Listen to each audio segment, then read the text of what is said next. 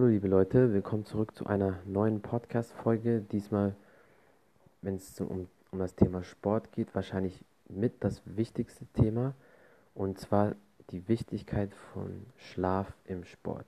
Weil wie ihr alle wisst, Schlafregeneration beeinflusst unser alltägliches Leben sowieso, ob man jetzt Sportler ist oder nicht. Aber gerade für Sportler oder Leistungssportler ist es wichtiger denn je. Und vor allem kommt es auf die Qualität des Schlafs an.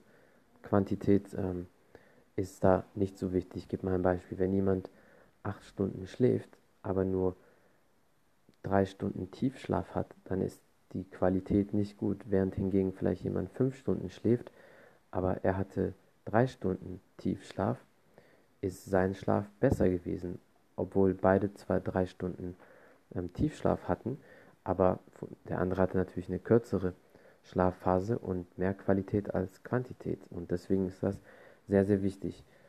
Ähm, wir kommen auch gleich dazu, was wir da machen können, dass wir besser schlafen.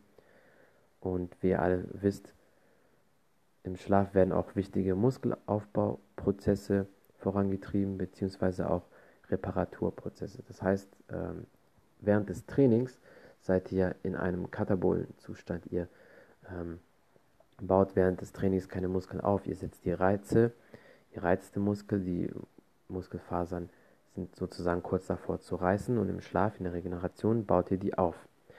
Außerdem werden auch toxische Zellen ähm, abtransportiert, die ihr tagsüber hattet, ähm, sodass ihr am nächsten Tag, am nächsten Morgen wieder 100% Energie habt.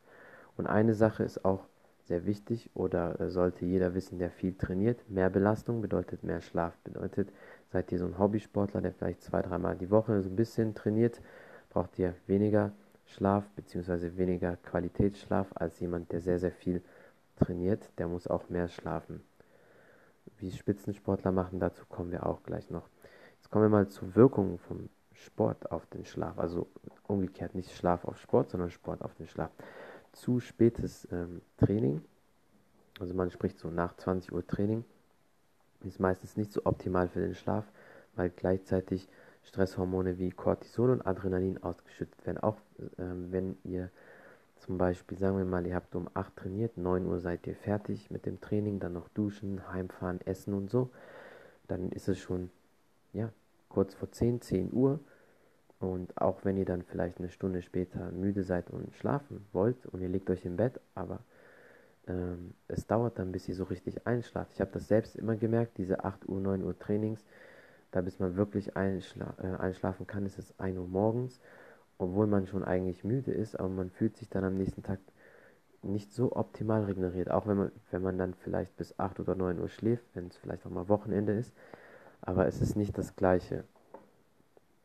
Und da kommen wir nämlich auch zum nächsten ähm, Aspekt. Der beste Zeitpunkt ähm, zum Training, also fürs Training für einen Athleten, sollte sein, je früher, desto besser. Also auf jeden Fall schon weit vor 20 Uhr, vielleicht 18 Uhr, 17 Uhr so um den Dreh. Wenn man es kann, sollte man morgens oder mittags auch trainieren. Bei Spitzenathleten, die natürlich wie Profifußballer, Kampfsportler, Basketballer, Schwimmer, Tennisspieler, all diese Spitzenathleten, die zweimal am Tag trainieren, da ist es natürlich noch was anderes, aber die haben auch oft ähm, Schlafcoaches und optimale ähm, Regenerationsbedingungen, Supplements und so weiter und so fort.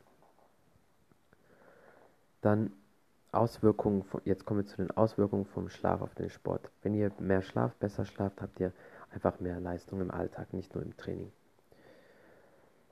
Wann sollte man schlafen gehen? Optimalerweise ähm, 22 Uhr, 23 Uhr, also auf jeden Fall der Schlaf vor Mitternacht ist der beste Schlaf. Jetzt kommen wir mal zu ein paar Schlafroutinen von Spitzensportlern. Ähm, Cristiano Ronaldo kennt eigentlich jeder von euch, ne? Der äh, Mega-Fußballer, fünfmaliger Weltfußballer, Europameister mit Portugal, ähm, fünfmal Champions League-Sieger und so weiter und so fort. Spielt aktuell bei Juventus Turin. Ähm, er schläft polyphasisch. Was bedeutet Poly? Poly ist immer Mehrzahl, mehrmals, also mehrmalige Phasen am Tag, wo er schläft. Und zwar, ähm, er schläft fünfmal am Tag 90 Minuten und er kommt insgesamt so auf siebeneinhalb Stunden Schlaf. Aber ähm, er macht das am Tag halt verteilt. Zweimal dann tagsüber, während äh, er dann das Training hatte, dass er wahrscheinlich dann in der Mittagspause schläft und dreimal nachts, würde ich jetzt mal so sagen. Aber diese Phasen kann man auch nur machen, wenn man mindestens eine 90 Minuten Trainingseinheit hatte, dass man dann auch diese 90 Minuten Schlafphase macht, so wie das die Schlafdoktoren oder ähm, Experten erklärt haben.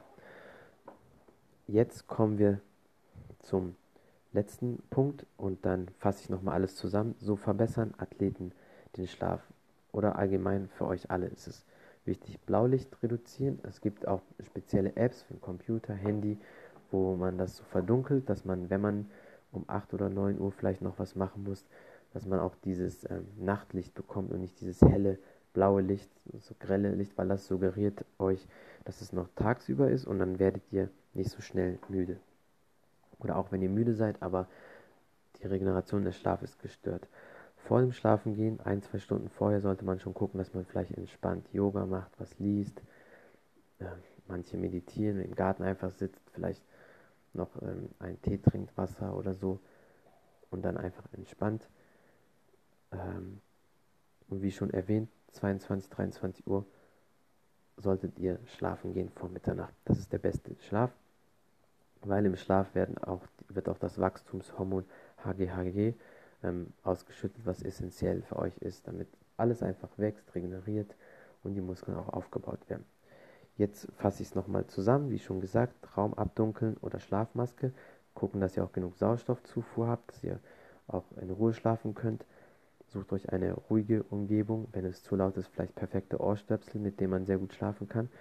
Und fünf Stunden vor dem Schlafengehen sollte man keine koffeingehaltige, koffeinhaltige ähm, Getränke mehr zu sich nehmen. Und eine letzte Sache noch, Supplements. Es gibt ein Supplement, das nennt sich Melatonin. Ähm, die Schlafexperten empfehlen 0,3 bis 1 Milligramm davon, aber da kommt es auch drauf an, wer ihr seid, wie viel ihr trainiert und ähm, mit wem ihr sprecht. Also manche Experten werden sich auch mehr ähm, empfehlen. Es kommt da immer drauf an. Also da würde ich auch immer mit Experten dann sprechen. Das war es eigentlich auch schon. Mehr gibt es da erstmal so nicht zu sagen. Ich weiß, das Thema Schlafen ist sehr, sehr, sehr komplex. Da gibt es ähm, natürlich viele Experten, die, die, davon auch sprechen. Vielleicht äh, schaffe ich das ja auch mal irgendwann einen Schlafexperten zu bekommen zu einem Interview und dann können wir auf jeden Fall mal einen Podcast zusammen machen. Was auch viele machen, ist ein optimales Bett sich kaufen. Also nicht jedes Bett ist perfekt geeignet zum Schlafen, dann man braucht auch eine spezielle Matratze und spezielle Kissen. Da gibt es auch einen Schlafcoach, der diesbezüglich mit dem 1. FC Köln zusammenarbeitet und die haben da auch solche optimalen Betten. Also das nochmal so am Rande erwähnt. Also vielen Dank auf jeden Fall für den Support, fürs Zuhören und bis zum nächsten Mal. Schreibt mir gerne auf Anchor oder auf Instagram at Artist. Dort könnt ihr mich finden und mir auch folgen. Und bis dann.